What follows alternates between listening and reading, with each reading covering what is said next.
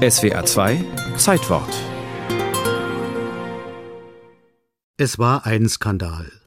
Die Mehrzahl der Besucher des Pariser Salons von 1819 reagierte empört auf das fast fünf Meter hohe und über sieben Meter lange Gemälde, das hoch oben an der Wand fast unter der Decke hing. Im Katalog war das Bild als Jericho Schiffbruchsszene ausgewiesen, aber jeder wusste, dass es sich nicht um ein x-beliebiges Drama auf hoher See handelte, denn das Floß der Medusa, unter diesem Titel hatte Theodor Jericho sein Werk eingereicht, erinnerte an eine Katastrophe, die drei Jahre zurücklag und die das offizielle Frankreich am liebsten vergessen hätte.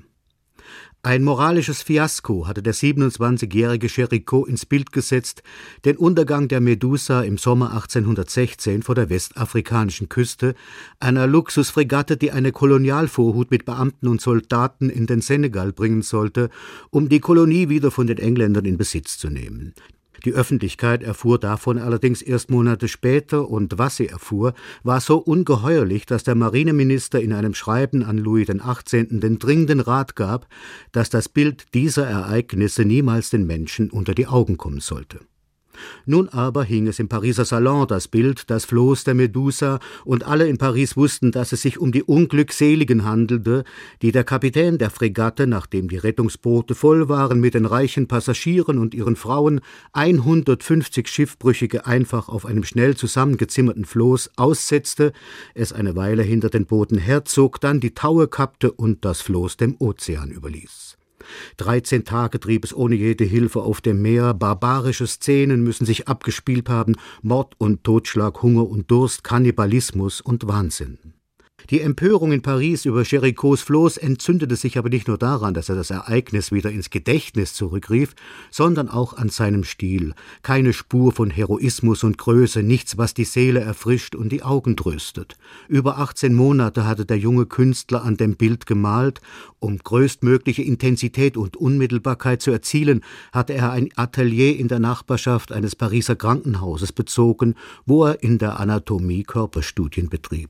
Perfekt modelliert waren Chericots Figuren und in raffiniertes Hell-Dunkel getaucht. Ein aufwühlendes Ganzes aus Hoffnung und Verzicht, Euphorie und Melancholie. Die noch Lebenden zwischen den toten Leibern, ein notdürftiges aufgeblähtes Segel am berstenden Mast, vorne auf dem sich unter einer Welle aufbäumenden Floß ein Schwarzer, noch mit Hoffnung auf Rettung. Unten am Bildrand ein alter Mann, der einen Leichnam umschlingt, sein wilder Haarschopf wie ein Medusenhaupt.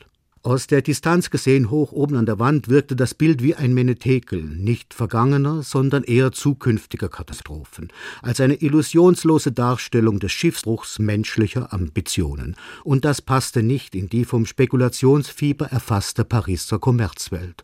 Kurzerhand wurde das Bild umgehängt zu ebener Erde, das Damoklesschwert gewissermaßen entschärft. Wie Delacroix gehört Theodor Géricault zu den Überwindern des Klassizismus und zu den bedeutendsten Repräsentanten der französischen Romantik. Ein leidenschaftlicher Außenseiter, dessen Leben rasant seinem Ende zueilte. Börsenspekulationen, dubiose Geschäfte, aufwendiger Lebensstil, Schulden und Krankheiten, bis er mit 32 Jahren starb nach einem Sturz vom Pferd. Die Parallele von frühkapitalistischer Beschleunigung und Leben drängt sich auf. Fast hätte die Gier der Kunsthändler auch sein Bild zerstört. Als wenige Monate nach seinem Tod sein Nachlass versteigert wurde, am 2. November 1824 wollte man das Bild in Einzelszenen zerstückeln. Doch ein Freund erwarb das Gemälde und rettete es für den Louvre, wo es heute noch zu bestaunen ist als ein Schlüsselbild des entzweiten 19. Jahrhunderts.